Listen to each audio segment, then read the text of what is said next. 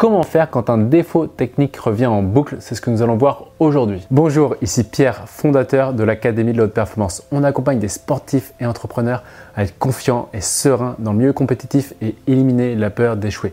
Je suis également l'auteur de trois ouvrages que vous pouvez retrouver dans la description. Comment faire quand un défaut technique revient? C'est une question que l'on m'a posée. En ce moment, je suis challengé sur un défaut technique qui revient souvent.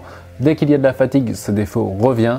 Je travaille donc beaucoup sur le doute et les peurs que cela occasionne. Euh, et en plus, c'est un défaut qui est un peu euh, dangereux. Donc, il y a la peur de l'échec qui rentre en jeu, mais aussi celle de tomber et de se faire mal. Ce qui est vraiment important de voir, étant donné que le sport d'ailleurs n'est pas spécifié, eh bien, je vais vraiment tenter de généraliser.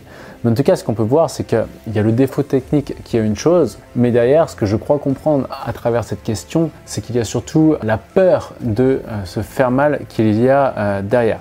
La première étape déjà, ça va être de vraiment aller supprimer euh, cette peur. Encore une fois, à chaque fois on fait un sport, euh, selon les sports que l'on fait, il y a un risque. Parfois, il peut y avoir un risque de se faire mal qui est en place. Si ce risque-là n'est pas profondément accepté, le corps va essayer de le fuir et on aura un petit peu d'attention vers la peur de se faire mal. Et comme dirait le docteur Joe Dispenza, là où va notre attention, c'est là où va notre énergie. Et l'énergie qui va où on a peur de se faire mal, eh bien ce n'est pas de l'énergie qui va au service de notre potentiel. Donc première étape, je vais accepter que le pire du pire du pire puisse arriver. Soit j'accepte, soit euh, j'arrête puisque autrement ces blocages continueront de venir puisque le risque est directement lié à ce sport. Donc je vais accepter ce risque-là.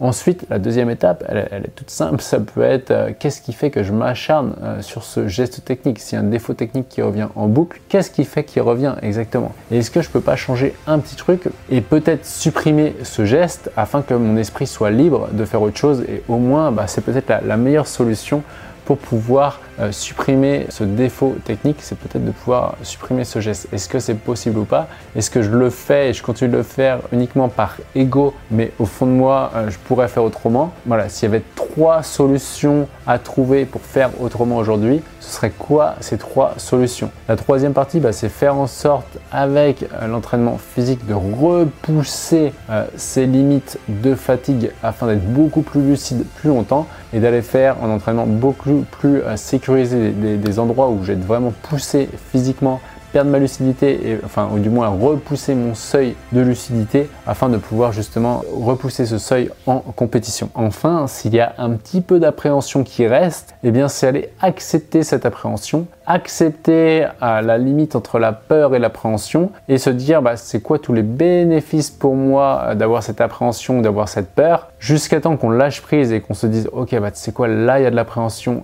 et c'est ok, c'est juste que le, le, corps voit ça comme quelque chose qui a de l'enjeu ou qui est risqué et donc le fait d'avoir l'appréhension c'est peut-être ce qui me permet de tout donner.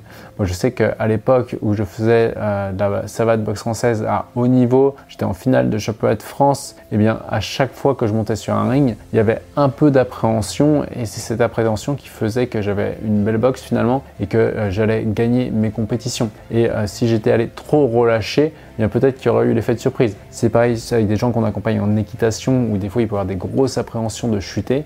Eh bien on va dépolluer euh, par rapport au premier point de ce qu'on a dit, on va dépolluer la peur éventuelle de chuter. Et ensuite, s'il y a un peu d'appréhension, bah, elle est naturelle parce qu'elle va permettre la juste pression entre la zone de certitude et la zone d'incertitude au même degré. Donc comment faire quand ce défaut technique revient Si on résume, c'est vraiment aller se dépolluer des risques que ce défaut technique revienne. Deux, c'est aller voir si on peut changer ou pas ce geste technique. Et trois, c'est enfin se dire bah, que l'appréhension, elle est naturelle, elle est normale. Et ensuite de l'accepter afin de pouvoir euh, bah, jouer à son meilleur niveau avec le maximum de lucidité possible. Et voici pour cette vidéo. Si vous avez aimé, pensez à mettre le like qui fait toujours plaisir. Pensez également à commenter.